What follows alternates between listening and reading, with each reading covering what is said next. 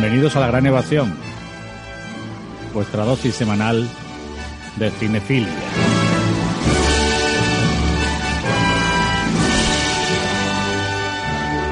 En nuestro descargo hablaremos un rato sobre lo que nos gusta.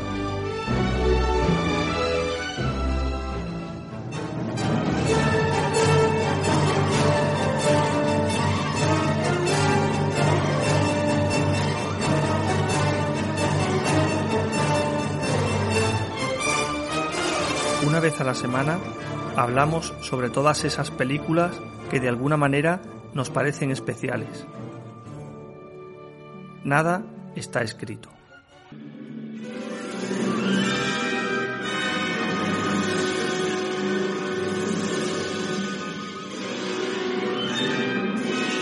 ¿Qué tal? Aquí estamos de nuevo en La Gran Evasión, nuestro podcast de cine y les saluda Raúl Gallego. Esta noche el cine soviético, cine clásico de siempre, obra maestra, considerada una de las grandes películas de la historia, eh, acorazado Potenkin de Eisenstein. Son estas películas de las que es interesante comentar, aunque ya se haya escrito y hablado tanto. Hay que volver a los clásicos. Muy fácil hablar de una película de hace cinco años o de hace dos años, que esté fresca, que sea nueva. Tenemos que tener en cuenta que hoy el cine lo conocemos tal como es gracias a estas películas, a estas películas iniciáticas, desde Georges Méliès, su circo de fantasía, al documento emocionante de los hermanos Lumière, aquellos documentos de la salida del tren que se echaba sobre la gente aterrada, el cine mudo que Chaplin aseguró que no debía morir, que no se debía adaptar al nuevo cine sonoro. Chaplin también tenía sus motivos, desde luego, seguro que se preocupó, eh, dado que la pantomima su estilo pues sufriría mucho ante las nuevas formas que venían. Fue Eisenstein en la Unión Soviética quien supo impregnar de fuerza la narración de este acorazado Potenkin, de esta insurrección contra la injusticia. Esta película que nos llega al alma, por supuesto, eh, es el motín, el motín de esos marineros. Se queda en la memoria para siempre esas carnes llenas de larvas, llenas de gusanos que les hacen comer. Y el montaje, el Potenkin de Eisenstein y todo su cine, La Huelga, que fue su primera película, Octubre y todas ellas deben su prestigio a sus innovaciones a la hora de montar la película. Eisenstein, que fue discípulo de Kuleshov, su maestro teórico del montaje también soviético, y que aplica esas teorías del montaje, ese sentimiento exacerbado de su cine, la imagen de un carro de bebé tantas veces vista, tantas veces comentada, esa madre, esa madre con los brazos en ristre hacia la autoridad que está disparando y que acaba de matar a su propio hijo. Pasamos del cine Ojo de Ziga Bertov, recordamos aquella película que tuvimos El hombre de la cámara en el programa, al cine Puño de Eisenstein. Eisenstein quería buscar el shock en el espectador, remover las entrañas del que ve la película y alejarse de romanticismos vacíos y de argumentos folletinescos. Esta noche hablamos del acorazado Potenkin.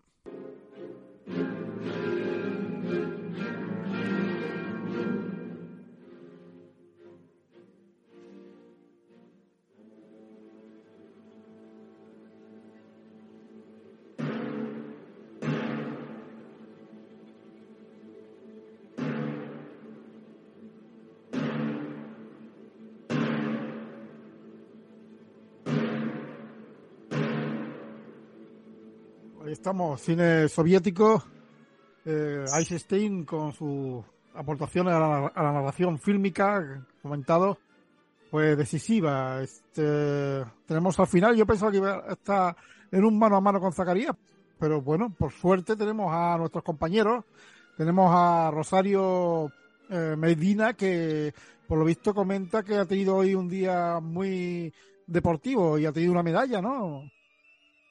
Bueno, sí, es una competición extraoficial, pero sí, es divertido también competir entre los clubes, aunque sea en plan pequeñita. Ha remado como una soviética. pero sin echar a nadie, sin echar a nadie a bordo, ¿eh? La verdad que la película mm, me parece que es un peliculón que para los que no estamos introducidos como Zacarías y no nos dedicamos al cine ha sido un descubrimiento en realidad. Sí. Mm, me imagino que habéis pensado lo mismo cuando lo habéis visto. Estaba en aquella época Eisenstein y al otro lado del charco estaba Griffith, que, mm, bueno, el propio Eisenstein declaró que había influido mucho su cine, eh, el director de Intolerancia, que también fue maestro del montaje paralelo. ¿No? Zacarías Cotán, lo tenemos ahí. ¿Qué tal, Zacarías? Sí, hola, buenas noches. Sí, bueno, esta película estaba prohibida en la época de Franco, ¿eh? Eh, claro. Sí, eh, mm, se conoce por, por testimonios de Einstein que el ministro, un ministro de, eh, creo que era ministro, Álvarez del Valle, o llegó a ser ministro después. Parece que en los años 20, a finales de los años 20, proyectó una copia del, del acorazado Potemkin en España, eh, en un cineclub que dirigía, creo que Jiménez Caballero, que luego, se- luego se, se hizo fascista. Jiménez Caballero y falangista. Pero desde entonces no se había vuelto a poner. Y yo la recuerdo haberla visto pues a finales de los años 70, en el año 77 o 78 fue cuando se estrenó en España. A Franco creo que le gustaba mucho Hilda. Gilda, Gilda, ¿no? Sí. Pero Gilda sí se estrenó en España, aunque eh, con algunos años de retraso. Y tenemos a nuestro cuarto componente aquí en el programa, que es David Velázquez, que ha tenido también un fin de movido, me comenta, y que también supongo que eh, rendirá pleitesía al acorazado. ¿Qué tal? ¿Qué tal? Buenas noches. Hombre, pues sí, sí, estamos ante, ante un- una joya. Yo creo que es una joya del, del cine, que como toda obra de arte mayúscula, pues, pues yo creo que se adelanta incluso a, su tiempo, ¿no? Porque yo creo que marca un hito eh, dentro de la década esta prodigiosa del cine mudo y, y bueno, yo creo que es que es una película que cinco minutos de la misma nos puede dar larga tertulia, con cinco minutos solo, porque se, se puede sacar muchísimo en recursos técnicos, en la historia, en lo social, en lo psicológico, el, bueno, eh, la verdad es que es digna de, de mención este maravilloso programa. Es una película de su tiempo, 1925, una película de propaganda, claro. La revolución que muestra es la de 1905, una revolución fallida. Aunque hubieran pasado ocho años ya de la revolución de octubre del 17, pues esta película era como dando a entender que continuaba el espíritu de los bolcheviques, aunque ya estaba la cosa poniéndose más rancia con Stalin. Chari, la fuerza de las imágenes, esos marineros que tú dices que tiran al agua, la rabia, esa madre, ¿no? Con el niño mal- malherido, son unas imágenes que te atrapan. Sí, eso que hay que, mm, una de las grandezas de este director, aparte de, de lo que hablaremos, porque su prestigio, parte del montaje y todo eso, es que ha, escogido, o sea, ha, ha sido muy inteligente también coger a gente del pueblo, eran extras y no eran actores, pero la fuerza de la interpretación, al ser una película muda, lo dice su, su fisonomía. Y, y es desgarradora, eh, las caras son desgarradoras y eso que él mezcla la parte obrera y humilde del pueblo con la parte más acomodada, con otro tipo de vestimenta, y va encajando, haciendo un engranaje de todas esas personas que va identificando algunas veces para dar el dramatismo que quiere conseguir de la historia. Y la verdad es que eh, es un total acierto, porque efectivamente, ya lo comentaremos, no solo esa madre, ese cura con esos pelos, por Dios, tipo Moisés, que también es muy metafórico como cae la cruz, eh, los cosacos, son, claro, utilizando solamente las escenas sin hablar y no le hace falta más. No, no, Y el niño ya y el carrito, eso dará para mucho. Ten- Tenemos, no, Zacarías, la influencia de Griffith y innovaciones en el lenguaje fílmico. Y también está Isiga Bertov, por supuesto, el cine ojo, el, maquinismo, los engranajes, ve- vemos cómo eh, aparecen las máquinas. Eisenstein estaba considerado el maestro del montaje.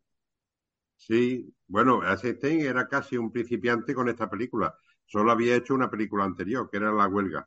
Mm. Eh, él, lo que, mm, el, el aprendizaje principal que tenía era del teatro de Meyer Hall, que fue, eh, que fue su, su mentor, y después en el cine de animación. Había estado trabajando en el cine de animación, eh, porque él empezó a estudiar arquitectura en, el, en Moscú, en Moscú o en San Petersburgo, creo que era un principiante, claro, me imagino que tendría influencia de los grandes del cine, que entonces eran pocos, porque el cine estaba, estaba naciendo.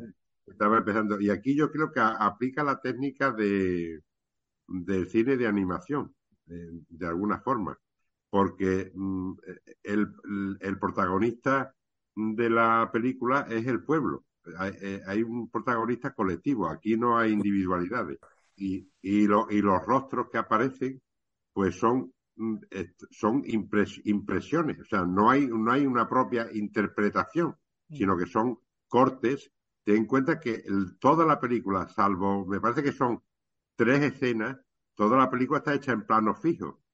Hay solo tres escenas en las que la cámara se mueve.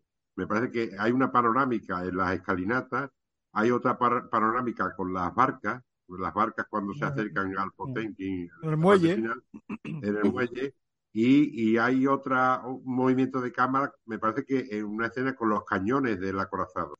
Mm. Eh, eh, todo lo demás son planos fijos. Mm. Sin embargo, la impresión que tenemos es de que la película es muy fluida. Porque, claro, porque usa muchos planos. Claro, todos los planos están perfectamente engarzados. La, la secuencia de la escalinata de Odessa tiene 170 planos. 170 planos. Y había un historiador de cine que ahora mismo no recuerdo, que decía que toda esa secuencia está alargada de tiempo, es decir, es mucho más larga que lo que sería en tiempo real, para dar una impresión de más dramatismo. Y Einstein lo que hace es que le impone a la película un ritmo musical, pero de música fuerte, o sea, va alternando momentos de, pausa más lento y momentos más, más dinámicos, pero eh, el ritmo de la película mm, eh, es perfecto prácticamente, no, no, no, tiene una laguna. Va parando la película y la va acelerando como y, harían luego los grandes. Akira Kurosawa, Los Siete Samuráis, también lo hace años después, ¿no? Eso de parar la película, están los samuráis allí sentados debatiendo y de pronto pues la cosa se, se acelera. Pero Akira Kurosawa necesitó 140 minutos para hacer eso y ahí se ha necesitado 77. Claro. Bueno, Akira Kurosawa era más contemplativo también, sí. sí, claro. Se lo tomaba con más tranquilidad. Bueno, realmente has dicho a Akira Kurosawa, es que también algunos le dicen que tiene influencia del teatro japonés. Kabuki. Mm. De Kabuki, sí. Sí, sí, le gustaba. Utiliza el, sistema de justaposición de escena precisamente por esa influencia.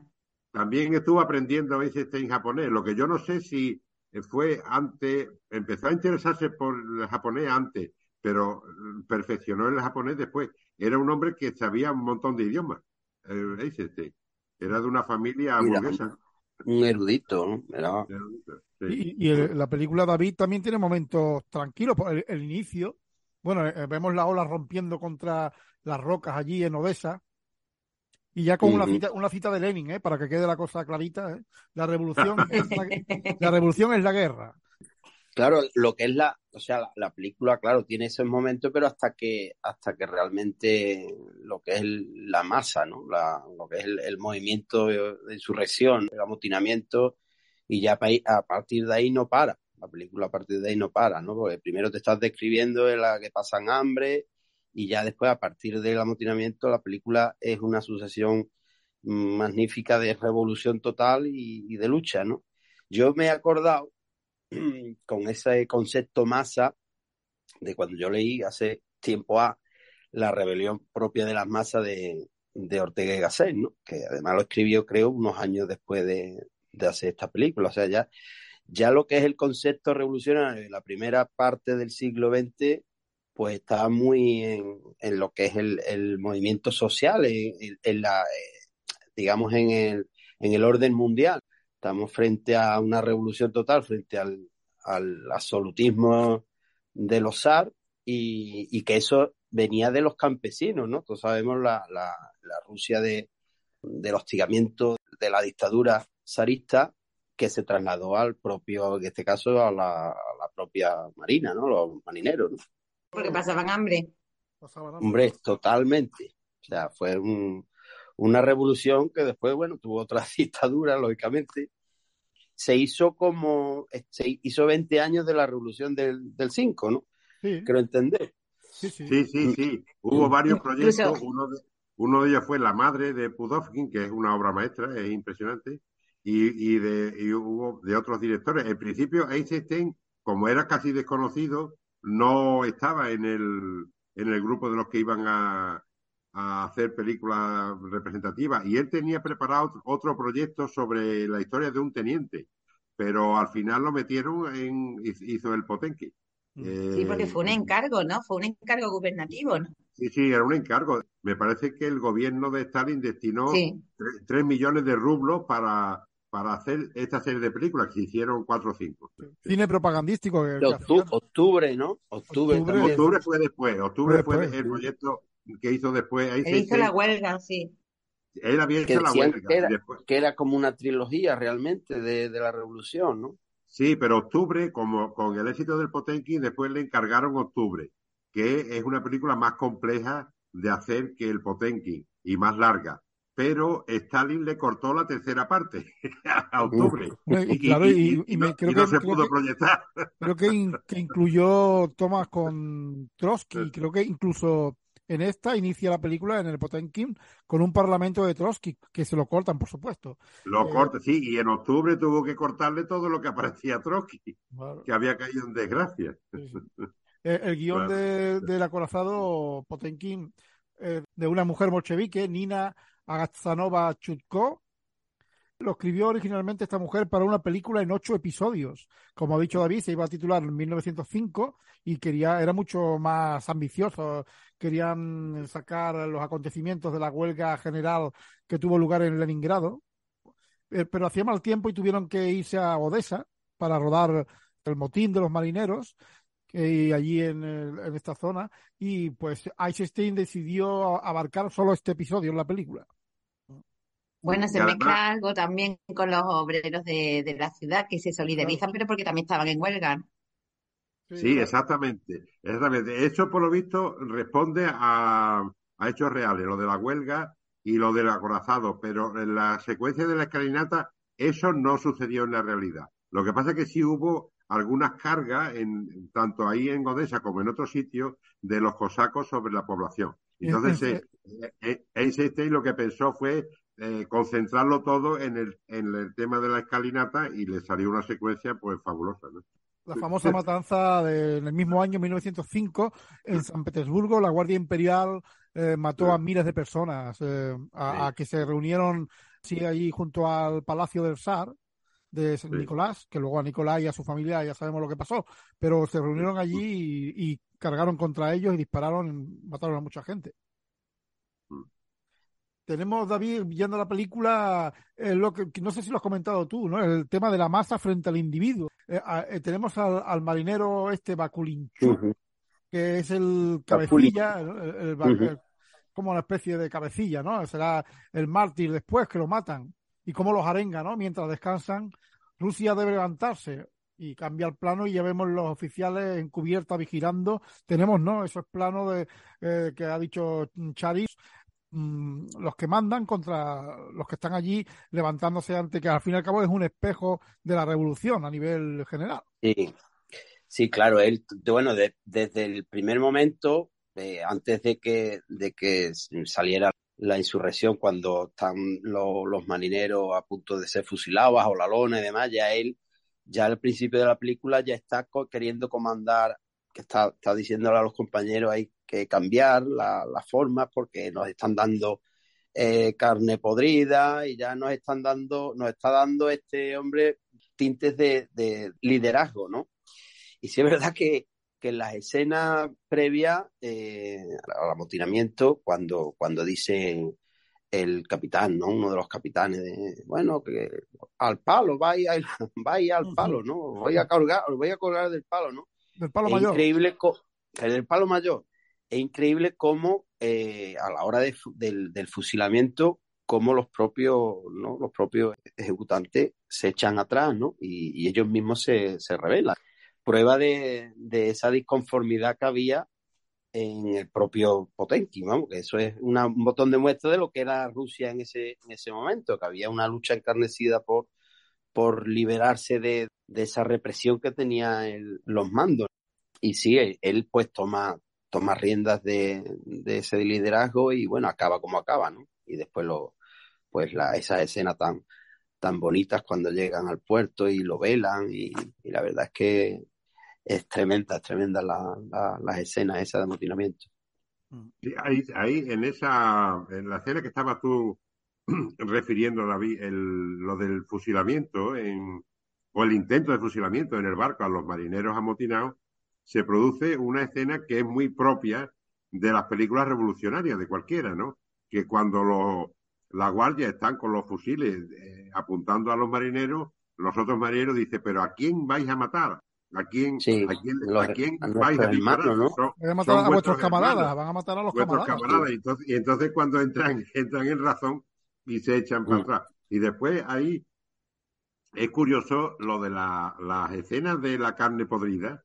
Al principio vemos, son planos mm, a media distancia, planos medios, que se ve la carne allí colgando y los marineros que la están tocando y oliendo y eso, pero no vemos los gusanos, no los vemos. Mm. Y, y, hay bastantes planos en los que vienen los, los oficiales o los suboficiales allí discutiendo con los marineros qué es lo que pasa aquí, por qué no queréis la carne, no sé qué, hasta que Einstein mete un primer plano un primer plano donde se ven unos gusanos como, como un dedo chico. ¿eh?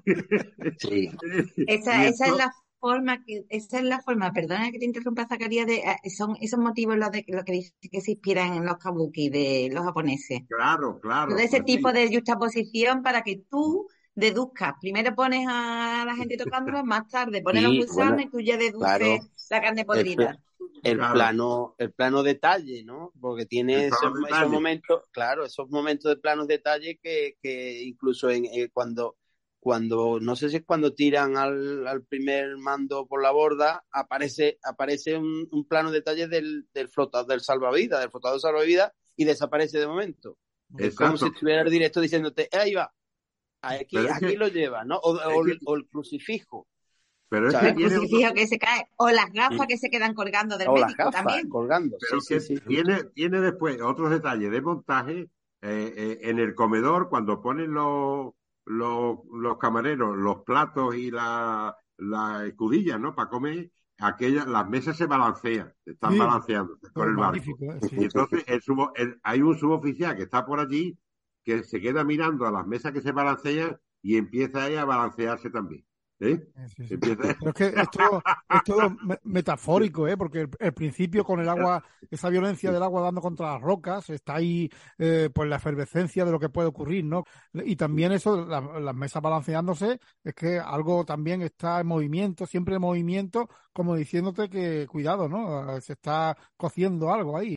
La propia lona también, la, la lona que le echa, realmente no, no se le echa una lona para luego fusilarlo. Eso eh, también parece que es una metáfora de, de cómo asfixia el sadismo a, a, la gente y cómo prime y cómo los tiene muertos de hambre.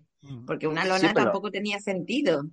Pero la película, si fijáis, la película es tan completa y tan buena que dentro de, porque es al final es terrorífico todo lo que pasa, ¿no? Con la, la escena de la escalinata pero es que hay momentos patéticos y de verdadera risa, sobre todo el médico, cuando llega el médico así chiquitillo que llega allí, no, esto está bueno, no, esto, esto, aquí no hay gusano, no hay gusano. Eran moscas, decían que eran larvas de mosca. Sí, sí, esto, o sea, y, y, y, bueno, y, o, o, la, o el linchamiento del, del, que dice lo de los judíos, o sea, hay momentos patéticos y de, y de risa porque es que te tienes que, por, por, por cómo está realizado y por, por dónde está incluido, el momento que está incluido, y son cambios que hacen que la película cobre más fuerza incluso, porque dentro del patetismo eh, era real, era real porque era patético que, que, que, le dieran de comer carne cruda a estos, estos pobres.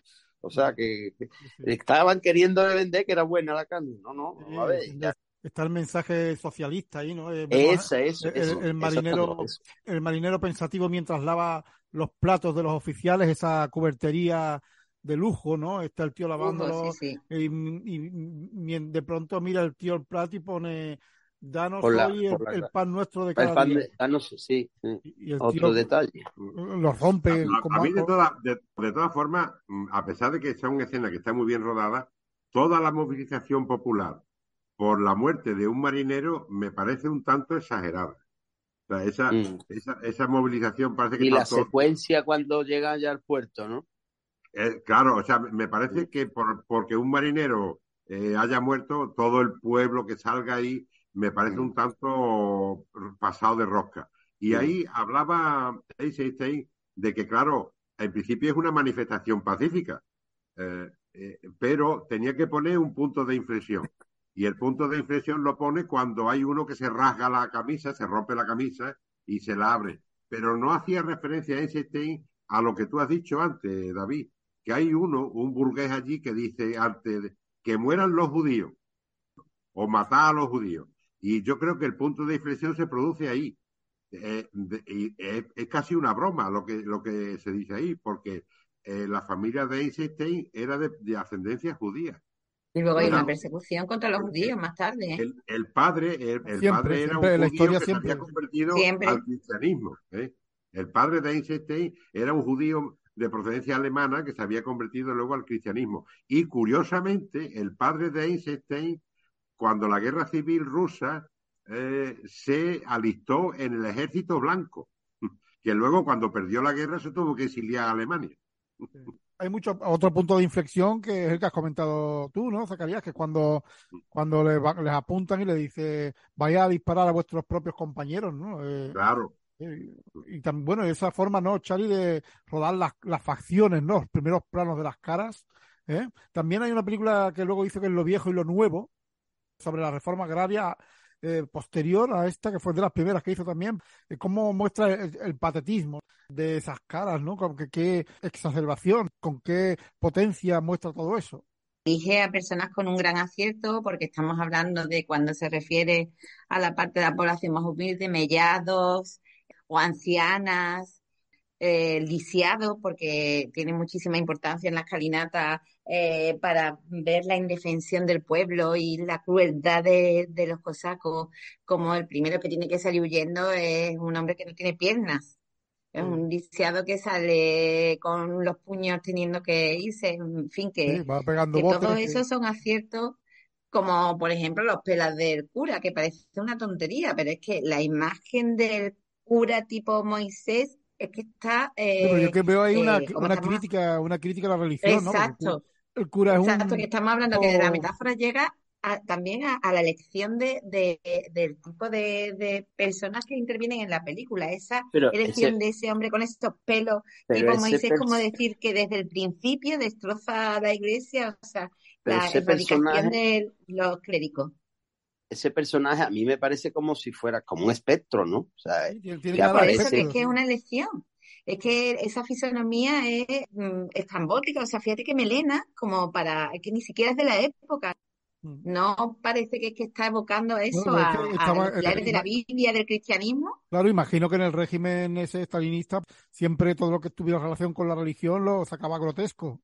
O sea, eso Claro. imagen. Luego en, en Alexander O sea que- Nevsky, Alexander Nevsky es una película ya sonora que hace Eisenstein sobre la invasión de la época medieval de Rusia por los teutones.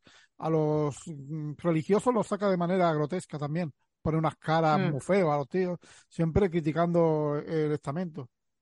Sí, pero Además, se hace el que- muerto para que no le hagan nada. Si os fijáis, él se queda en la escalera y de vez en cuando abre los ojos y para que no le ataquen. Sí, la hipocresía, la falta de implicación con el que sufre. Sí, todo está muy bien, muy bien elegido.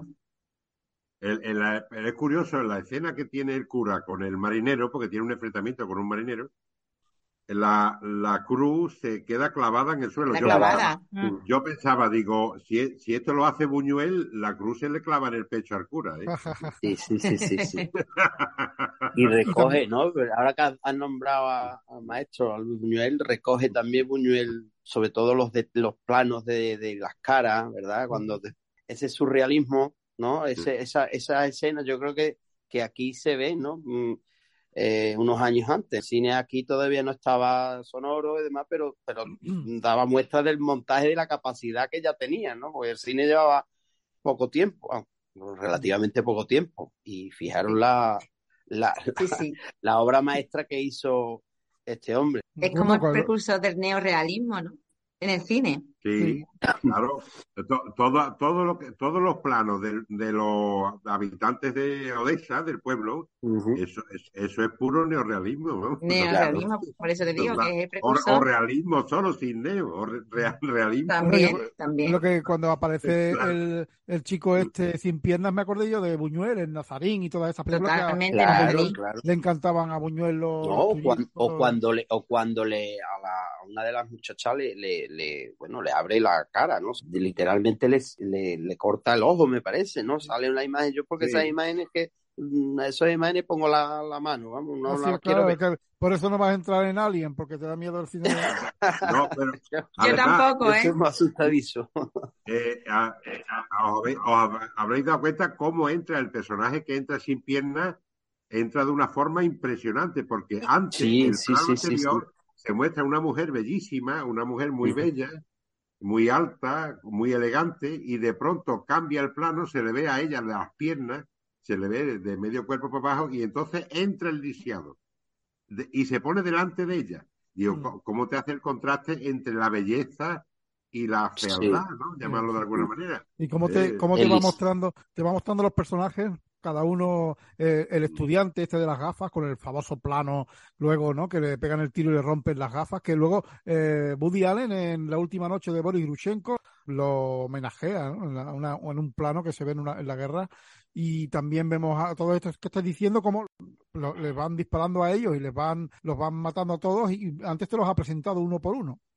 Claro, lo ha presentado porque tiene su importancia, porque lo hace todo eh, para que, como estábamos hablando antes, para que escena a escena individualmente la suma te dé la idea general de la película. Fíjate que aquí la contraposición que estaba hablando Zacarías entre la belleza y la fealdad no es, no es mm, eh, como una contraposición de lo que yo hablaba antes de lucha de clases, sino es para, para decirte que la unidad del pueblo frente a los cosacos, desde el más bajo hasta el más alto. También, también se puede ver así, claro. él, hace un repaso y elige, elige unos cuantos mm. con la finalidad de darle pues, el mensaje a toda la película. Fíjate que los cosacos aparecen sin individualizar, son los malos y no interesa su cara, su fisonomía. no se ve prácticamente. Son como robots, efectivamente. Y sin embargo, en el caso del pueblo se va destacando algunas de las caras, no con ningún interés de darle protagonismo, sino para decirte qué es lo que quiere eh, mostrarte. En este caso, pues se puede interpretar lo que estábamos hablando, de que le da igual, desde el más alto hasta el más bajo, todos estaban en contra del cosaco. Ya. y, los cosacos atacan a todos y todos tienen que huir. Posteriormente hay otra, otros planos que se puede considerar como una broma de Einstein, que es cuando el acorazado bombardea el teatro de la ópera porque está allí el alto mando y coge unos planos de los, de los leones que están allí por delante y parece que los leones están pegando saltos. Y los angelitos, no te olvides de los angelitos también. La, la escena, la escena de la, de la escalinata es que la verdad, lo que es la, la maravilla, lo que es el arte, ¿no? Lo que es, lo que es que, que puedas tú irte incluso hasta aquí. Vamos, a mí se me ha venido a la, a la mente. Yo tengo un cuadro de Bruegel el, viejo en mi piso y hay muchas figuras, muchísimas figuras. Y esa, esa imagen del pueblo las escalinata donde aparece el lisiado, la mujer bella, la otra mujer, el, el cura, en fin, infinidad de tipos y de personajes, mm, es que te, te puede trasladar a, a, a, otra, a otras obras incluso de arte. o sea, en este caso una, a un cuadro. en este caso un cuadro, ¿no? Por eso me digo la riqueza, la riqueza que tiene la, el, el calibre de artista que tenía este hombre. exactamente, exactamente. Sí, pero vamos, es, mucho más fácil, que también es interesante esa reflexión, pero es más fácil tomarte esa escena como un documento, como un documento de, un noticiario. Totalmente, totalmente. Es decir, como La algo que realidad es refleja- que dice que que se, documentó, se documentó con algún periodista que hubo en la época, o sea que eh, aunque haya una parte de ficción y propagandística y otra parte que se ajusta a la realidad, o sea, los hechos ocurren en el barco realmente, fue en 1905 realmente, fue en, eh, en Odessa, o sea, todo eso responde a una realidad. Claro, Todo no, es inventado, aquel marinero existió, tenía el mismo nombre. Lo que pasa es que luego realidad- hay, claro, lo que es la dependencia propagandística y efectivamente luego se adorna, porque el final de Potenki este no fue tan genial. Luego eh, lo apresaron, huyeron a Rumanía, lo acogieron, otros tuvieron que, fueron presos, Sí. otros se fueron a A- Argentina, o sea que... Sí, al, al segundo marinero que aparece, pues al principio parece Baluchenko y Matuchenko, me parece que era, a uno lo matan y el otro intentó huir a Suiza, pero lo cogieron preso y lo fusilaron. Que pues, cuando Bueno, y dice muchos de los marinos que estuvieron, que eran una barbaridad. Yo he visto, a ver si, porque yo digo, en ese barco, ¿cuánta Mm. gente hay, por Dios? Pues ya no es que en el pueblo hubiera más o menos, sino que el barco nos parece que, que era inmenso o que había un montón de gente. Efectivamente es que había 27 generales y 700 y pico de marinos. O sea, es Claro. que eh, era inmenso el barco. Imponente, es que un acorazado es muy grande, un acorazado es un barco muy grande. Efectivamente, o sea, que hasta 700 eh, Claro. marinos. Y ese, ese plano que comenta Zacarías de los leones, que salen en, en plena catarsis, ¿no? Que aparecen, también es simbólico porque vemos que está Sí, claro. toda la, la violencia del momento, es como eh, que en cualquier momento el pueblo va a despertar como un león. ¿no? Eh, Y que cuando, cuando Raúl, cuando estamos hablando de, estamos hablando de, de la realidad, porque fue una, claro, la revolución rusa en, en el tiempo que estamos hablando, incipiente en cuanto a la lucha, la lucha obrera, ¿no? Eh, con Trotsky y demás.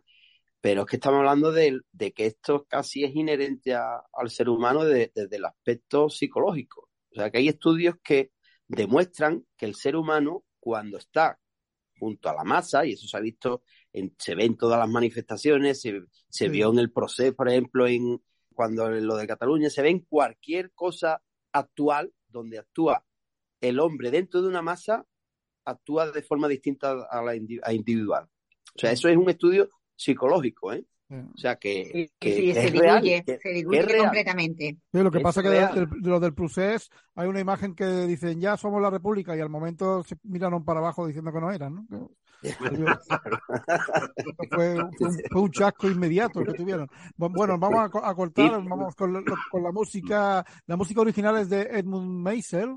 Eh, escuchamos la orquesta también, ¿no? Flauta, trompeta, trombón, que se acelera y, se va calmando, igual que el film. Esto era algo totalmente novedoso en 1925. La música que compuso este hombre incluye ruidos con un teclado que inventó especialmente, eh, escuchábamos los motores de los barcos, el viento, los cañonazos, una banda sonora bastante solemne e imponente también. Eh, Luego le gustaría, le gustó tanto a- al director que lo llamó también para octubre, con el que colaboró también. Volvemos en unos momentos.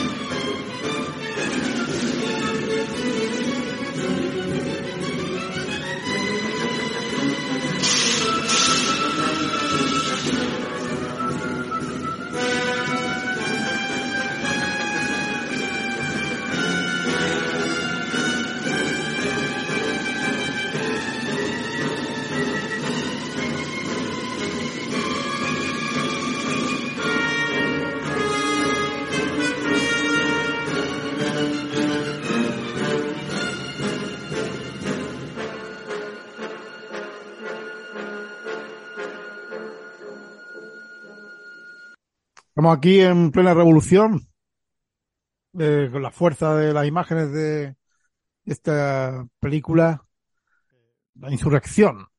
Eh, no, David, tenemos el primer largo de Eisenstein fue La Huelga, una huelga en el periodo también pre-revolucionario, y tenemos también la fuerza de la autoridad ahí en la película cargando contra el pueblo, igual que aquí en Odessa, en esta segunda parte, vamos, no nos queda otra que seguir hablando de la famosa secuencia de la escalinata.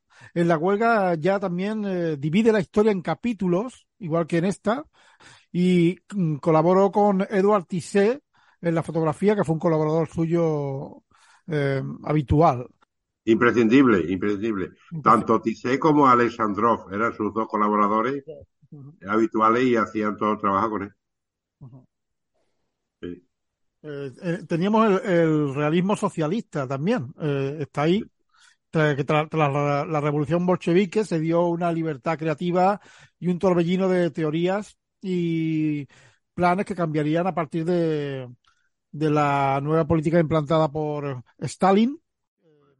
Sí, se giró hacia un arte oficial que cuyo objetivo pues era didáctico. No sé si, bueno, nos acordamos de Cold War, la película que, que pidió Chari, cómo les hacían sí. cantar, ¿no? A, y, y, a bailar loando la figura de, de Stalin. Eh, David, vemos también la exaltación del héroe, ¿no? Aquí, que, que en este caso es, ¿cómo se llama? Bakulinchuk. Bakulinchuk, sí. Claro, es, es, es, propio, ¿no? Es propio de lo que es la, la temática de, bueno, que eso ha sucedido a lo largo de la historia, ¿no? Todo, eh, todo movimiento necesita, y más a este nivel, a esta escala, necesita un, un líder, ¿no? Ya puede ser un Emiliano Zapata o, o cualquier tipo. Claro, un Che Guevara, cualquier tipo que mueva, ¿no? Que mueva, que sea gran orador, o, o, o en el lado pacífico, un Gandhi, el mismo Jesucristo, cualquier persona que sea capaz de movilizar a la masa para luchar por su por su por su derecho, por su idea, por sus intereses o bueno, en este caso pues pues derrocar al, al zarismo y, y implantar un, un, nuevo sistema que después a lo largo de la historia pues ya sabemos cómo fue. Eh, la verdad es que el, el, el, el, personaje este a mí me a mí me encanta, ¿eh? El personaje de que, que impronunciable, cómo es el Eso.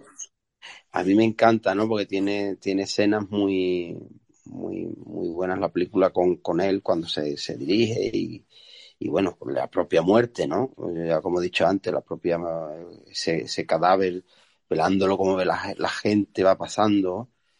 Y, y, ahí es donde se da cuenta uno la dimensión de este tipo en, en el acorazado, ¿no?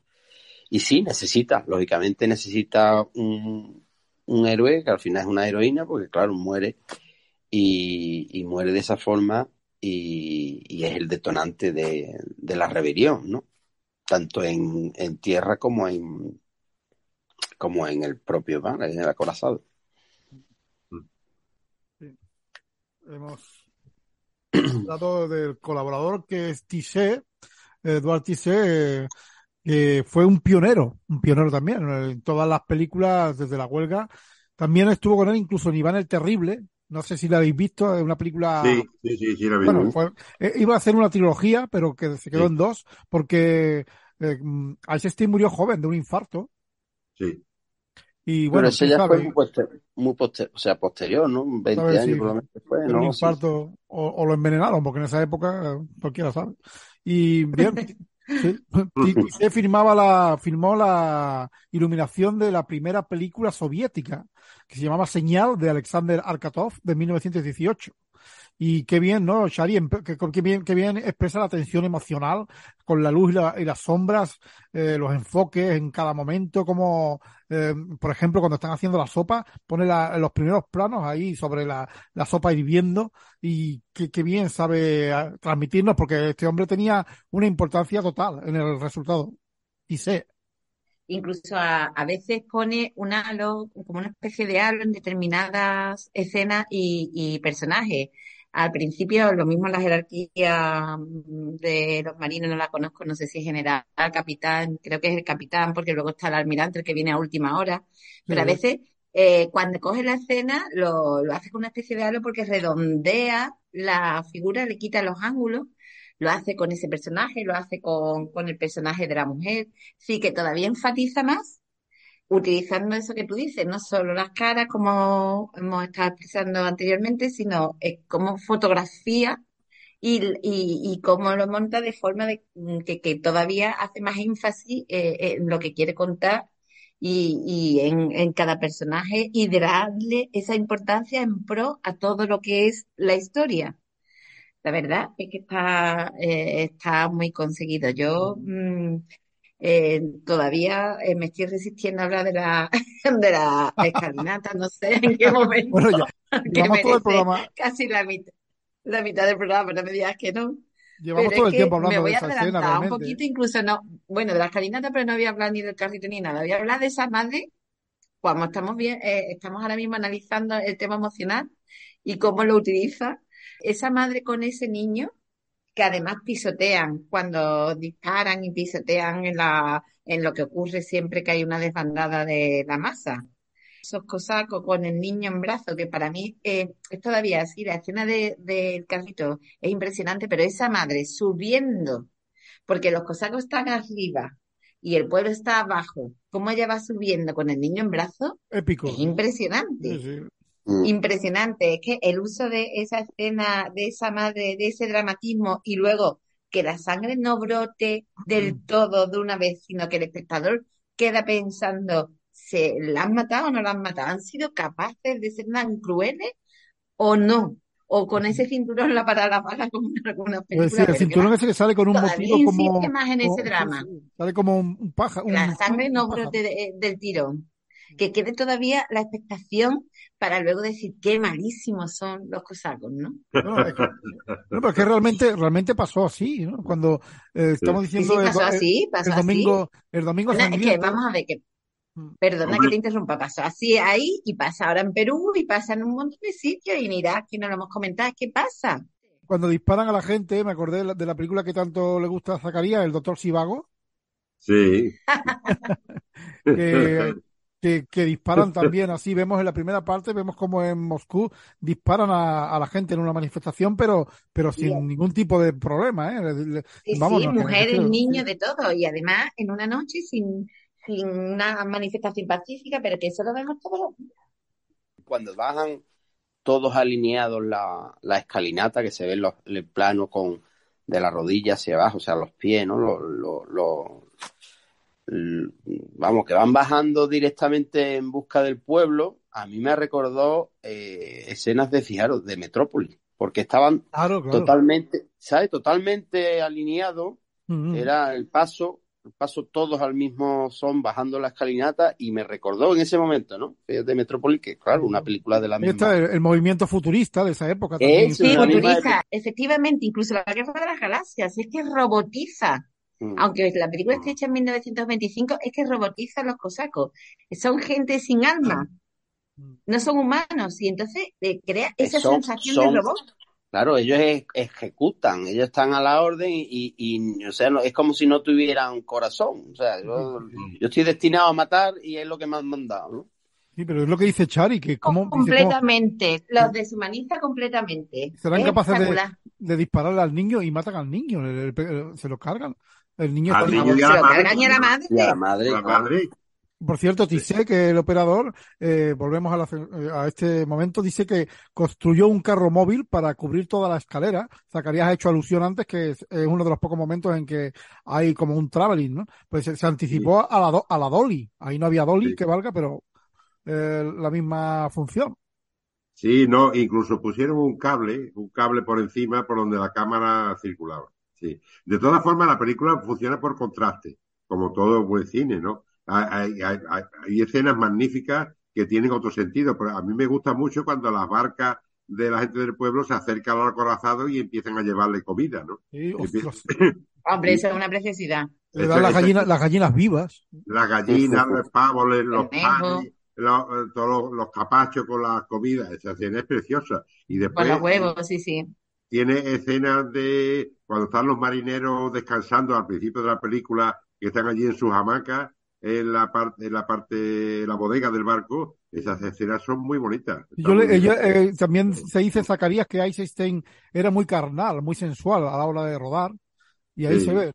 Sí, sí, claro que se ve. De hecho, bueno, a- yo quería hacer una acotación por contextualizar también no solo la película, sino al director. Eisenstein no era ruso, era letón, era nacido en Riga.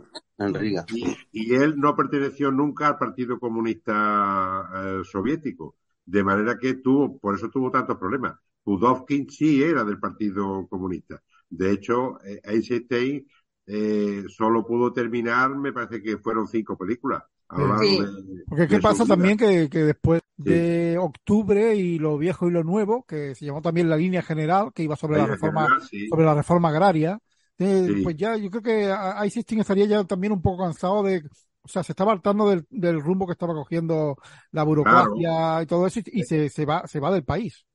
Bueno, no solo por eso, sino porque que se le- va a Europa, a le Estados prohibían, le prohibían muchos proyectos que él presentaba, no se los, no se los permitía. Pero él cuando se fue, se fue a Hollywood, que estuvo una temporada en Hollywood, Sí. le volvía a pasar lo mismo, porque en Hollywood le presentaba proyectos a la Paramount. Claro, le decían Y- bolchevique, le decían bolchevique.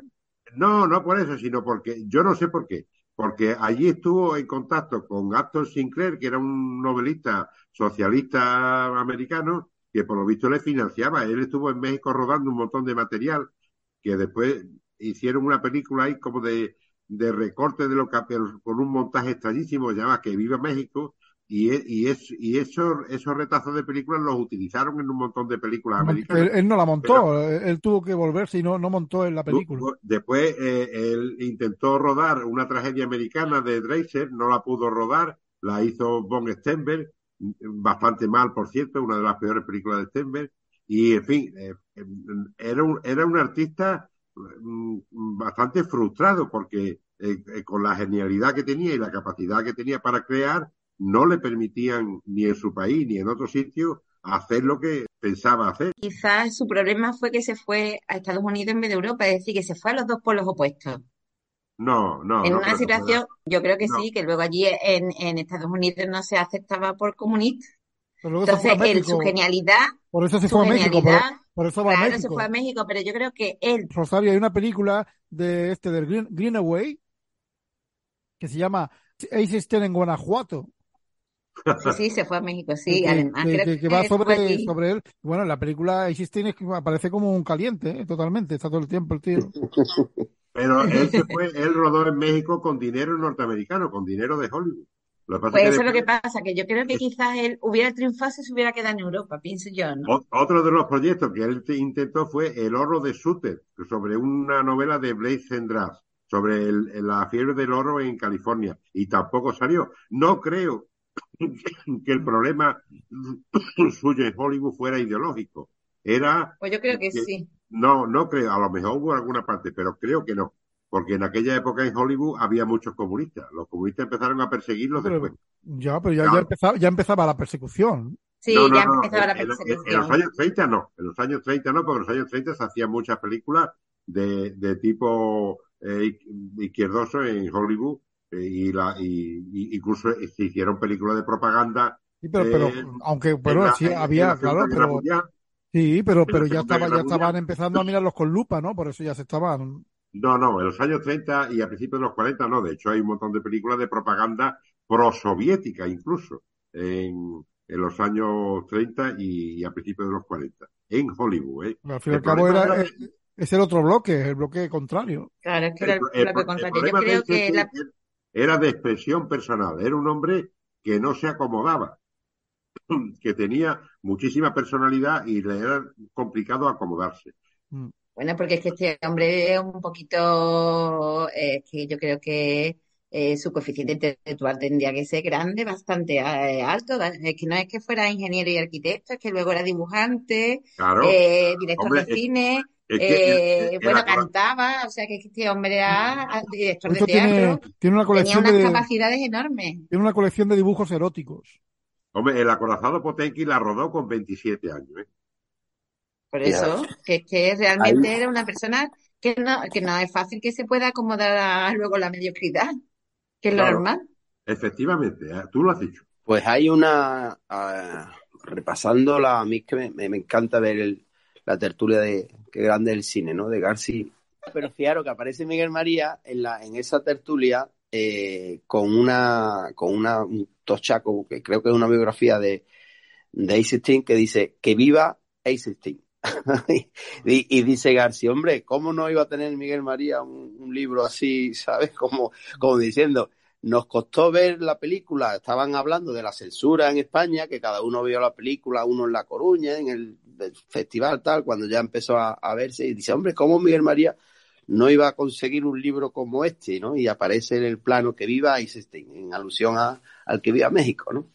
Claro. Y, y, tiene que ser interesantísimo, ¿no? Porque estamos hablando de un hombre erudito que era, era, polifacético y evidentemente el coeficiente intelectual de este hombre sería, además era de, de, de ascendencia judía, ¿no? Sí. O sea que todos los papeles hacen un, un cerebro brillantísimo, ¿no? Frente tenía, ¿eh? También. Además tenía, tenía ese aire así Claro, si es que se parece a Einstein, total, que se diferencia. o sea, hasta, hasta en el apellido. Eso era el pelado de la, de la época. Es curioso, sacaría esta Eso es un de problema no, de traducción. De la que no paramos de hablar, esta, esta secuencia de la escalinata y que se seguirá hablando sí. siempre, que cómo influyó pues luego en, en siguientes cineastas. ¿no? Tenemos los intocables de Lyonés, que eso siempre, sí. ¿no? Esa escena del carrito, la escena del carrito, aunque para el tiempo, sí. vemos cómo va cayendo poco a poco, escalón a escalón, ese carrito con el bebé dentro, que hay un momento, y, y cómo harían eso si, si está el niño pequeño dentro, cayendo por las escaleras. Claro. Yo no lo sé, pero son los dos minutos. Yo lo he tenido que volver a. Eso es cine, Me vayan a perdonar, pero son los dos minutos, 40 segundos más largos de la historia. Porque es que es la tensión cada 10 paradas, porque es que son 10 escalones, para, uno se cae, dispara, la madre lo mira, va detrás, no lo coge. O sea, qué dos minutos más largos. Qué tensión madre, más horrorosa. La madre es que es la, es la propia que, que, que empuja al, el carrito. O sea, ella al caer. Cuando cae. Al, Sí, Cuando claro, cae, empuja el carrito, ¿no? El sí. infortunio. Sí. A, a, a, Einstein se le ha copiado como muchísimo como le copian a los grandes. Hay otro homenaje, otro homenaje en la película La lista de Schindler. Sí. Eh, el, el, abrigo de las chiquillas rojo. Rojo. Eh, es un homenaje a la bandera roja del acorazado. Esa bandera, esa bandera que, que, que la, la, rodó con color blanco, que realmente el color blanco era el color de la bandera zarista. Sí. Pero, pero el, lo que hace es luego pintarla en la postproducción la pintan. Es, exactamente, ¿no? exactamente. Eh, fueron pintando fotograma a fotograma en ese momento. Sí, y luego lo haces como eso, la lista de Schindler. Yo, yo cuando vi la lista de Schindler me, me, me sobrecogió ese momento. Pero claro, claro, esto ya lo había hecho antes Eisenstein. Exactamente. exactamente.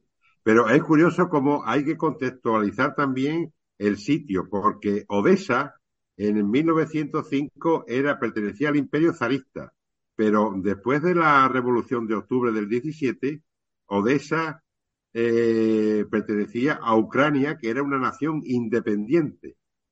Y los rusos le declararon la guerra civil, una guerra, bueno, civil no, una guerra a Ucrania que duró de entre el 18 y el 21 y derrotaron a los ucranianos matando a más de 10 millones de personas. Ya. Qué barbaridad. Y, y, y aún siguen, y aún siguen. ¿eh? Y, a, y, ahí están todavía. De, de manera sí. que cuando, cuando rodaron esta película en Odessa, estaba la, la carne de los ucranianos allí calentita. En 100 años. ¿no? El, en 120 años. ¿Cómo, el, ¿Cómo va cambiando el ritmo, como decís, de la película? Eh, de, de, los momentos frenéticos del motín, que hemos ya dicho, eh, cuando matan al cabecilla. La siguiente escena ya vemos el puerto, el muelle, la niebla sobre el barco cómo, cómo cambia el paso, ya nos enseña las gaviotas, la vida en el muelle, y todo lo que está haciendo el director es prepararnos para el tono trágico eh, del velatorio de, del tío este, ¿no? Que van el cuerpo del mártir y cómo van pasando todo lo que, lo que dice Zacarías que le parece exagerado. Eh, es como un, una montaña rusa la película. Sí, a, a Goebbels, el ministro de propaganda de Hitler, le encantaba esta película. Le parecía maravillosa y él intentaba por todos los medios que en Alemania hicieran una película como esta, pero de, a, a su ideología, claro. A los nazis. ¿eh? a los nazis. Y de hecho, a, a, la cineasta más importante que tenían en Alemania. Leni Riefenstahl. Lenny Riefenstahl le encargaron que hizo unos peliculones impresionantes como por ejemplo El Triunfo de la Voluntad La- o, la- la- eh, son buenísimas. o las Olimpiadas de- del año 36. Tiene una po- un poder las imágenes. Querían películas como esta. Hay una anécdota también de Einstein que por los años por los que rodó el Potenkin, él remontó en la película de Fritz Lang, El Doctor Mabuse, que se había hecho en el año 22 o 23. La remontó a gusto de Stalin, porque eh, le cambió cosas mm, que, le, que no le agradaban demasiado. Es curioso cómo la censura, el poder, siempre va en contra de la expresión individual del artista, siempre en todos los sitios. Tristemente, pero así. Sí. todos los sitios. Yo me recuerdo, yo me he visto para Alexander Nevsky, que Alexander Nevsky es una barbaridad también, de épica y cómo muestra a los teutones eh, con los cascos, con los, un- llevan los tíos unos cuernos que realmente es sobrecogedor, ¿eh? Lo- cómo te lo muestra y cómo entran en la ciudad, en las ciudades rusas entran y la barbarie, ¿no? Y, y también otra vez saca a los niños, como se ven escenas de cómo cogen a los niños pequeños y los tiran al fuego. El tío no se cortaba nada en mostrar esas escenas dantescas para, para llegar a la emoción, pero de, de forma totalmente directa. Sí, bueno, escenas de ese tipo eh, también las comentamos en la, en la gran película de Tarkovsky, Andrei Rublev. Andrei Rublev. Mm, sí, sí. Y bueno, y la, en la que estuvo Chari también, la comisaria, aquella Sí. de Sí. Astor, ¿no? También. Tenía Sí. Otra momentos. gran película que le, que le costó la carrera cinematográfica a su director. Sí, solo A hizo su eso. director, efectivamente. Sí, sí. Eh, Sí. Pero veo yo menos ahí eh, el uso de la violencia es- eh, se hace como más sutil, ¿no? más comedido, sí, sí. Sí. O sea, te transmite exactamente igual todo el- el drama de lo que es una guerra, pero claro, como ya es hablada, quizás el diálogo está a una altura lo suficientemente grande como para no tener que mostrar tanto drama o, o tantas escenas violentas, como aquí que pisotean al niño, ya no es solo que lo disparen, ¿no? Sino que lo pisa, la gente huyendo, o cuando se hombre, cargan a la eh, madre. eh, La, la expresión del cine mudo le viene mejor a películas de tipo colectivista que a las películas de tipo individualista. Es decir, si tú coges a personajes individualizados que tienen que expresar su psicología, lo que llevan dentro, el cine hablador le, le sirve mucho mejor. ¿Eh? El cine mudo, tenemos ahí una excepción con Chaplin, ¿no? sí, pero bueno, Chaplin tenía... el- Bueno, pero tenía Era escena en la mudo y era individualista al 100%. En la fábrica, ¿no? pero Cuando tenía en la fábrica. pero- Pero- Pero esta, el, el acorazado Potemkin era la, fa- la película favorita de Chaplin. De Chaplin, sí. No, eh, Y eran Chaplin- amigos, ¿eh? Sí, era muy amigo. Chaplin tenía a su favor el hecho de tener un personaje único, que era el, el Charlot. O sea, el Charlot es un personaje eh, único e irrepetible, y a través del personaje cuenta la historia, pero es prácticamente un solo personaje. Entonces sí, y además cine cómico, que va a hacer Claro. gags para que la gente se ría, que eso sí lo puede hacer con el cine mudo, pero Claro, hacer, hacer, peli- hacer dramas, dramas de- con argumentos y desarrollo o películas policíacas es mucho, mucho más complicado. Una película de tipo de masa es más fácil. O películas con una narración, digamos, convencional, de un drama, de un Claro. melodrama, que en esta época del cine mudo las hacía Griffith. eh, David Ward Griffith, que por cierto tenemos que, bueno, comentando a- al maestro también, hemos dicho Hall en el teatro, que, pero tenía otro, Zacarías, que era mm, Lev Kuleshov. Sí, Eh, Kuleshov y, y también Stanislavski, ¿eh? Eh, Stanislavski, el, el Lev Kuleshov es el teórico del montaje, que Sí. estableció que el montaje, la organización de los planos, era lo que podía impactar y atraer al público, decía, ¿no? Porque eh, ellos empezaron a estudiar al- el cine norteamericano, porque el- mm, veían que era el que más gente llevaba a las salas, era el norteamericano, y decían, ¿qué hacen esta gente? En las películas de Griffith tenía planos más cortos que se alternaban mucho más que los, los filmes rusos, soviéticos, que tenían una- unos planos más largos. Entonces, lo hicieron también así. Lo que pasa Claro. es que se negaban a lo que contaba Griffith. Se negaban porque decían que lo que hacía era contar historias eh, melodramáticas y ellos lo que querían era apelar al sentimiento revolucionario. Claro, claro. Sí, además, fíjate la cantidad de primeros planos que tiene una película como El Potenki. Tiene un montón de primeros planos. ¿eh? Mm. Claro que eso no era habitual en el cine de entonces. Eso después aprovechó, aprovechó esa tendencia Dreyer con el proceso de Juana de Arco, que es una película que está hecha casi toda de primeros planos. De Juana de Arco, los primeros planos Sí, de la sí, cara, sí, sí, Juana de Arco. el dolor, ¿no? De, de esa mujer. Esos son los Yo ojos. fíjate que lo he visto yo en el festival con música en directo. Los ojos del cine. Sí. Sí, sí, sí, no, no, o sea, no hay, no ha, no ha habido en la historia una, una, una expresión tan, tan dura y tan real como esa mujer es. ¿La, la viste, Chari, con música en directo? ¿La viste? Sí, sí, sí, en el Festival de Cine, o no sé, no me acuerdo si fue el año pasado o fue por causa de algo. Sí, sí, yo creo que fue en el Festival de Cine de, no de 2022, sino de 2021, creo. Y fue espectacular. Fue además la iglesia de los venerables. Sí, sí. Esa película oye. impresionante, esa película impresionante. Eso es Impresionante, impresionante. impresionante, de verdad. Y con música en directo, uf, Mm, fue espectacular, vamos, es que no puedo decir otra cosa.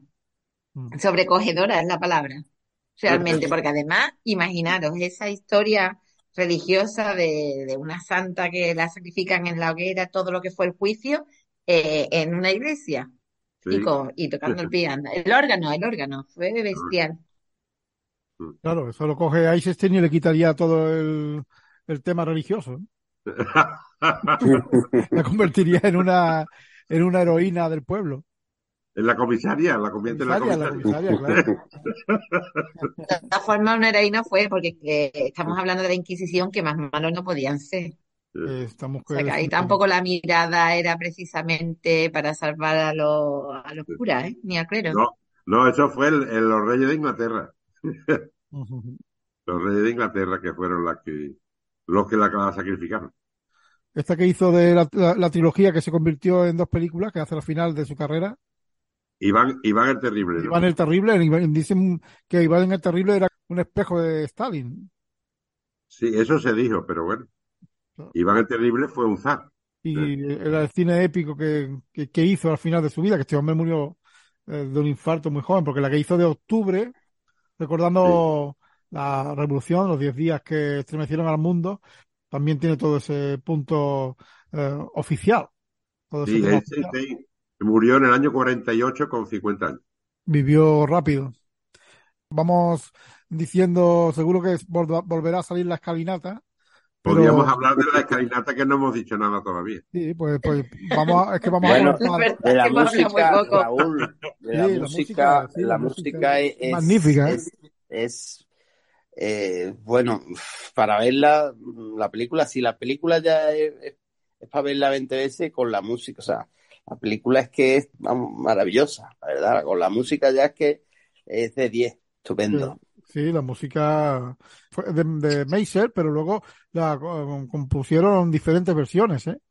Otros compositores, eh, incluidos los Pechos Boys, en una, Sí, Sí, sí, sí, sí, en sí. 2004. en una proyección, una proyección que hubo también hicieron la música, que eso, claro, como en esta época de cine mudo, ponían la película y al mismo tiempo la iban como la que vio Rosario, pero en esta época era algo normal, ¿no? Que le iban tocando mientras iban Mm. poniendo la película en el cine. Bueno, vamos con- cogiendo momentos de, del film. Por ejemplo, Zacarías, ¿cuál es tu momento favorito? Y pues yo voy a escoger para, para dejar al lado de la escalinata a vosotros. eh, cojo la de los, los- las barcas del pueblo llevándole pan y comida a los marineros que me gustó mucho. Y después hay una escena en la que no aparecen personajes, que está ya casi al final de la película, con, que son las barcas, las barcas en un- como una especie de atardecida, que parece que está anocheciendo, que se van acercando al, al, al acorazado y son Sí. imágenes preciosas. Sí, y se, y se ve eh, eh, el agua del mar dando con las barcas eh, de un lirismo bastante El grande. dominio de la luz que tenían estos tíos. ¿eh? Oh. Sí, sí, sí, es impresionante. Chari, Hombre, pues a mí me ha quitado las más bonitas, porque esas escenas que ha cogido Zacarías son realmente preciosas. Eh, y como me las ha quitado, no voy a coger la de la escalinata que ya habla de la mujer, que todavía me parece muchísimo más si ahora dramática que el carrito. A ver si Me ahora gusta nadie va a coger mucho. la escalinata. Pues yo no la voy a coger porque me gusta mucho, porque me parece un hormiguero, o sea, ese sentido de cómo sale la gente, eh, el espigón que va, que es un espigón real, en el puerto de Odessa, porque he dicho, bueno, ¿no os habéis fijado? A mí me gustan mucho los, no sé, los espacios naturales y donde se rueda. Y, y ese espigón lleno de personas cuando coge la imagen que se ve por un lado y por otro, pero sobre todo Sí. por el espigón, Sí, sí, bajando personas, no solo de la escalinata, sino, y era como una especie de hormiguero. Era todo el hormiguero que sale contra los cosacos, ¿no? Y esa sensación de, de, de magnitud de personas, de, de, de dónde salen hasta de debajo de las piedras y ese espigón. Y, y, y me he preocupado de verlo y realmente existe el espigón que va al faro, Sí. que es bastante largo. Hay, hay otra escena también muy Y es una que- escena que no sé cómo lo rueda, que es todo, o sea, bajando por un Sí. lado, por otro y por el espigón. Hay una escena que es muy bonita que se ven a la gente andando por debajo y hay un puente por encima y se ve la gente también andando. A ese me refiero, Zacarías. También tiene un punto. por el un- puente, por los laterales y por el espigón también. Sí, sí, Exacto, sí. te da una sensación, como os estoy diciendo, yo realmente lo veo como un, me, me- me produce eso, como cuando pisas una hormiguera y salen todos a la vez, ¿sabes? También, sí, sí. También puede recordar eso a Metrópolis de Friesland. Eh, David, la, la tuya. Yo voy a elegir eh, la secuencia, en verdad la secuencia, ¿no? Desde que, desde que, que matan a, al héroe. Cuando se cargan a este tipo y se queda en, en la marra, en la, en la, en, el- en la maroma, ¿no? Ahí colgado y después Sí, cae Sí, sí, sí, y lo, lo, lo rescatan ya muertos los, los, los compañeros y, y ya después se inicia la secuencia en el barco, todos alineados, que ya para pa, pa velarlo en el, en el puerto con esa música maravillosa, ¿no? Eh, Sí. que además se repite, se repite la música constantemente y me parece de una belleza eh, sobrecogedora. Me quedo con esa. Pues yo me quedo con la de la escalinata. Por- El, co- el coche del bebé cayendo y la madre con el niño. eh, es brutal. Bueno, y también otra más, una película tan grande que quiero decir otra. Cuando apa- aparecen los marineros que están comiendo bacalao con salado allí, con la sal. Están comiéndolo con la camaradería. Me recordó al Hombres de Arán, a las películas estas de Flaherty. No sé, la, la fisicidad, ¿no? De, ese momento. sí, sí, sí. Magnífico, de gran cine. Bien, pues la semana que viene tenemos Alien de Ridley Scott. Mm. Cine de terror con tintes de ciencia ficción. Ya sé que Chari y David no, no quieren entrar en esta y No. bueno, Chari, podías intentar verla, tampoco es, es un bicho que, Bueno, yo creo que a alguien la había trozos, la había un- no, que- en su momento, pero a trozos, ¿eh? es un No bicho sé, un lo puedo intentar, voy a un intentar. poco- un Voy, poco baboso, voy a hacer como se dice un poder, voy a hacer haz un poder. poder Yo y con- que- Ra- Raúl, yo como Rey del Esco es tan versátil y tan... Yo me veo otras cositas de Rey del Esco, ¿sabes? ah, tú prefieres Gladiator. Hombre, ahí, por ahí. no tiene color.